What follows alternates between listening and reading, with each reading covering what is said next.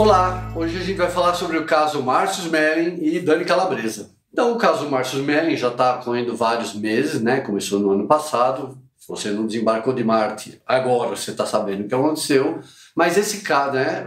Ele foi acusado de, de, de assédio sexual pela Dani Calabresa dentro do sistema de compliance da Globo. E na semana passada o caso subiu de tom, ele subiu de patamar. Primeiro porque o Márcio Smelling fez uma notificação extrajudicial, ainda extrajudicial, é, questionando a Calabresa se ela confirma as informações da revista Piauí, publicadas na, na antepenúltima edição da revista Piauí, e sobre o, os casos de assédio, sobre as testemunhas, enfim. Por que, que é caso de extrajudicial? Porque ele não está entrando com uma queixa-crime contra a, a Dani Calabresa, ele está tá só perguntando para ela, judicialmente, extrajudicialmente, se ela concorda, se ela confirma isso que foi publicado.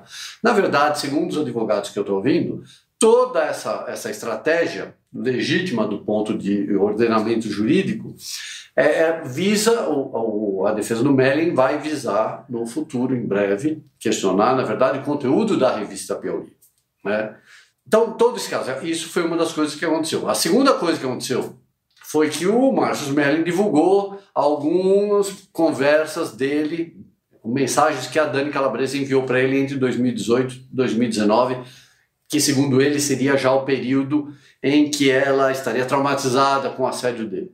E do outro lado, a defesa da Dani Calabresa está entrando com um pedido no Ministério Público para investigar o Márcio Smelling por abuso sexual. Tudo isso, toda essa judicialização não tem data para acabar, minha gente, mas dá a entender que o Márcio Smelling vai partir para o confronto ou para o questionamento com a revista, porque na verdade ele pode até fazer a notificação extrajudicial ou até judicial para a Dani Calabresa. Ela não, não é obrigada a responder para ele. É, e a segunda coisa é que mostrar essas mensagens, como ele fez, isso é minha opinião também, de acordo com alguns advogados que eu conversei, também não foi uma boa estratégia. Assim como talvez não seja boa estratégia da, da defesa da Dani Calabresa agora pedir para o Ministério Público se envolver nisso. Então, tá, tá se levando para muitos casos, para muitos lados diferentes, essa questão que deveria ter sido resolvida, que deve ser resolvida. É, se tiver culpados, ela tem que ser punida. E a gente tem que torcer para tudo dar certo. A, é, a tendência da gente sempre é torcer pela vítima é natural, né, da nossa natureza. Eu mesmo escrevi um texto no UOL dizendo que, o, o, que, o que a Globo precisa proteger a Dani Calabresa depois desse caso, porque ela corre risco, a carreira dela corre risco.